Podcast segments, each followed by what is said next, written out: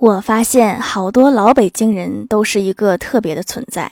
你说他富吧，全家三四口人挤在一个六十平米左右的破房子里；你说他穷吧，他的破房子最少能卖一千万，就很魔幻。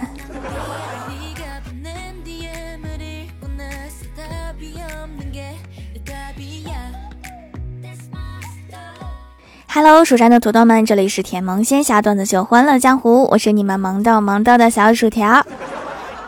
我小的时候就认真的做了人生规划，二十二岁生第一个宝宝，如果是女孩就叫她诗书礼仪琴计划；如果是男孩就二十五岁生个二胎。现在我参加工作都有几年了，根本就没有男人追我。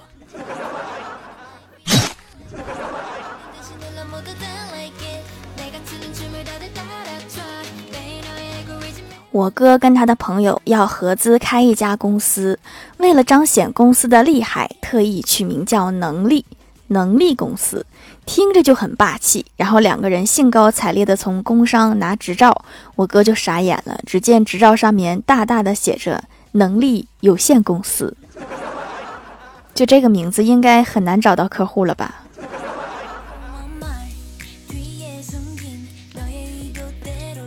我学车学了四年了，一直都没有过。前天又去考试，这次是老爸带我去考试的。我老爸偷偷给教练塞了两千块钱，教练顿时就紧张了，说我我不收贿赂，我不收贿赂，咱们考驾证要严格按照要求来。然后我老爸叹了一口气说：“这个是提前给您的修车费。虽然汽车我开的不多，但是我撞的多呀，这块业务我熟。”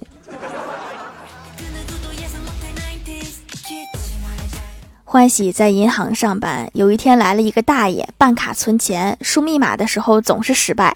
然后欢喜告诉他说，存密码不能是连号的，也不能是六位一样的数字。结果还是不行，反复几次之后，保安看不下去了，对大爷说，密码不能是豹子和顺子，然后就办卡成功了。好家伙，不说暗号还听不懂。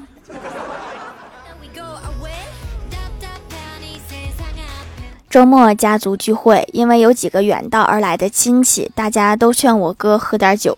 一开始喝的三十八度的竹叶青，后来大姑父又给他的竹叶青里面掺了五十三度的青花汾。我哥刚喝了一口，立马就开始眩晕，嘴里含糊不清地说：“这九十一度的酒太辣了，以后再也不喝高度酒了。”虽然我不喝酒，但是这个度数好像不是这么加的吧。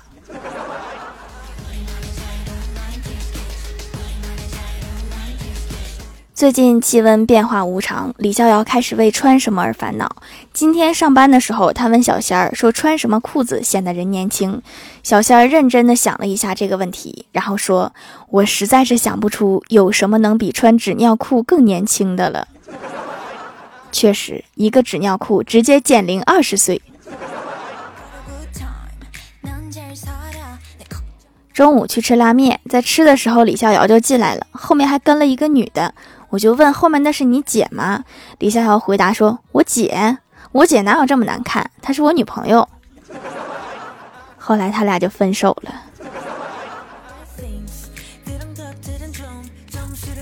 郭大嫂今天请假了，没来上班。我就问郭大侠：“我说嫂子怎么了？”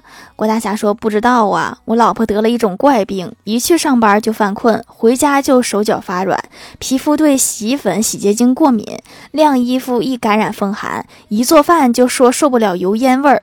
现在病症越来越严重了，连儿子的小学作业都觉得难做，不会做。哎，家里经济一般，不敢带他去看病，还是算了。”过一天算一天吧。根据我的分析，他这个可能是懒病。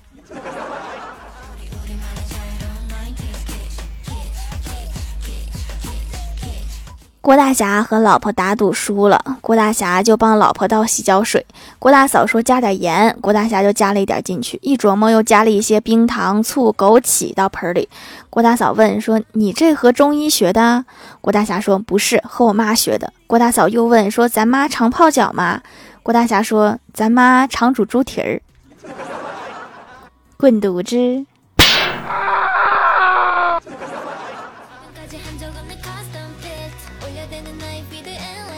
给郭大嫂洗完脚，郭大侠突然说：“亲爱的，我想买个游戏机。”郭大嫂认真的说：“凡事都要分析利弊。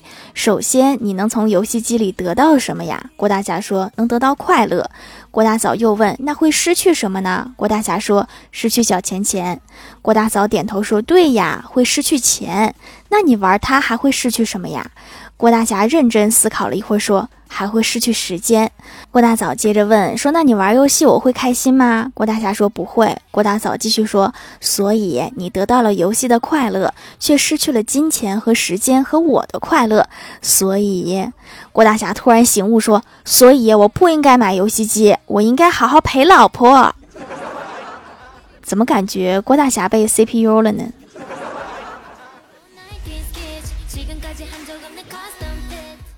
郭大侠去接郭晓霞放学，郭晓霞出来的时候正在和同桌说话。同桌说：“为什么挑食的都是孩子，家长都不挑食呢？”郭晓霞说：“他们买的都是自己爱吃的，还挑什么食？”简直就是真理呀！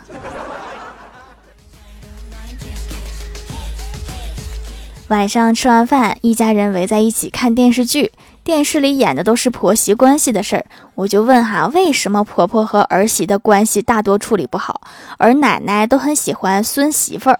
然后我妈淡定的回答说：“敌人的敌人就是朋友，两个人一起对付婆婆嘛。”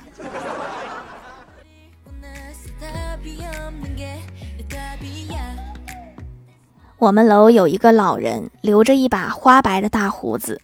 有一天，郭晓霞问他：“你长这么长的胡子，晚上睡觉的时候是把它放在被子里面还是外面呢？”从此以后，老人开始失眠了。还好我没有胡子，要不然我也能纠结一宿。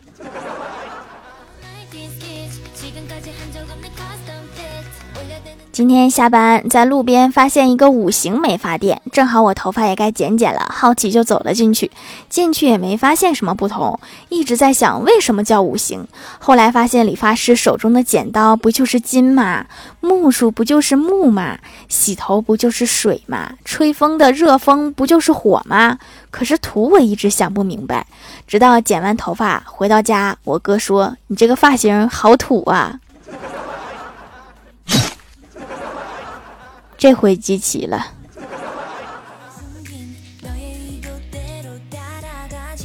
我哥小时候迷恋动画片儿，有一次调皮从高坡摔下来，摔得非常严重。我妈哭成泪人似的把我哥送进手术室。麻醉前，我哥竟然清醒了，嘱咐医生：假如我救不回来，记得叫我爸妈去收集那七颗龙珠，请神龙为我复活。因为这件事情，我哥一直被笑话到现在。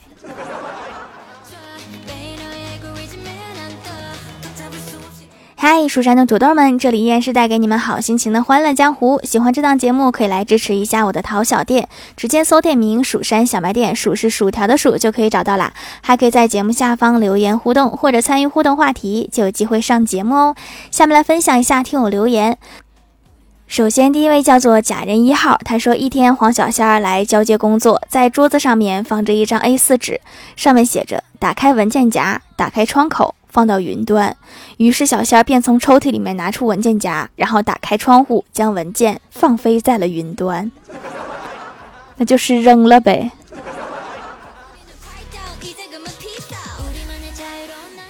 下一位叫做彼岸灯火，他说放学之后在餐桌上，我爸问我说有男朋友吗？我说怎么可能没有。过了一会儿，我妈把菜端上来，她突然说这菜好吃，给你对象带点。我说他不爱吃这菜。突然之间，我们沉默了整整十秒。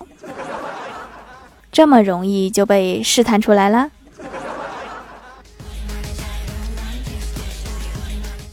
下一位叫做狼藉小灰灰，他说：“本来这个月是可以吃土的，一场大雨改变了我的伙食。我现在不仅可以吃土，我还可以喝水了。多喝水对身体好。”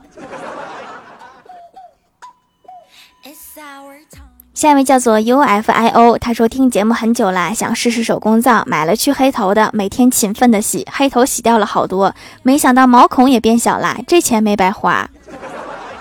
是啊，相当于还赚了一笔。下一位叫做蜀山派看鱼塘的蛙爪奇，他说条我终于有段子啦。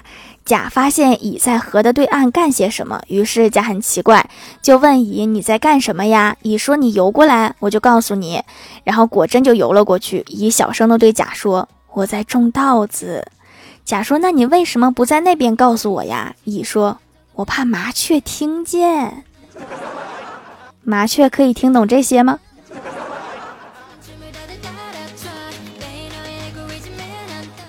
下一位叫做蜀山家的小汪，他说：“为什么井盖是圆的而不是方的？解释：方的是极端个例，有的井盖是方的，不代表方的井盖不会掉下去。井盖大部分都是圆的，之所以大部分是圆的，就是因为圆的井盖直径不管任何角度都是一样的，而方的它的它就是有的地方比斜的那条中心线直直径要小，有可能会在安放的时候掉下去。哦，学到了。”下一位叫做淼淼，他说真一分钱一分货，手工皂用料非常足，泡沫丰富，洗完不拔干，很滋润皮肤，补水保湿，洗完皮肤都会变细腻。以前没有过的洁面经验，多买划算，给全家都抢了一份。可以多买一些囤起来用哈，皂化反应是持续的，存放的久一些更温和哟。下一位叫做支持条条真爱粉，他说：“条留个段子，小明他们正在考试，有一道题目是这样写的：小鸟站在枝头叫（括号写成一个拟人句）。大部分同学都是这样写的：小鸟站在枝头唱歌，而小明是这样写的：小鸟站在枝头唱歌，我是人，我是人，我是人。这么明显啊，真够拟人的。”下一位叫做徐徐清风拂面过，他说：“我记得纸币是没有办法复印的，内部有防伪标识，复印出来是一片黑。我的天，那不仅不能复印，还很费墨呀。”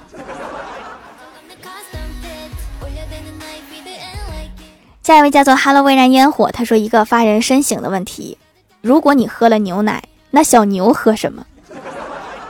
有没有可能人是喝的他们喝剩下的呢？”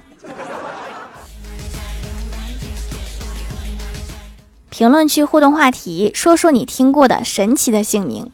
蜀山派弟子杰兰说：“我小学有个同学姓甘，就是甘草的甘，感觉很少见，好神奇的样子。”你这么一说，我觉得也不怎么少见了。我好像有个同事也姓甘。幸福拥抱温暖说：“真不戳，你是认真的吗？”蜀山靓丽土豆精说。下课，老师都不敢让他站起来回答问题。这个名字好啊，等上班了再改名叫下班儿。薯条的小夫人说：“达拉蹦巴班德贝迪布多比鲁翁。”这个好像是某个公主的名字。喵星人一直说：“我们班有个人叫秋田，邱少云的秋，可以找一找春夏秋冬四个姓，然后凑一桌麻将。”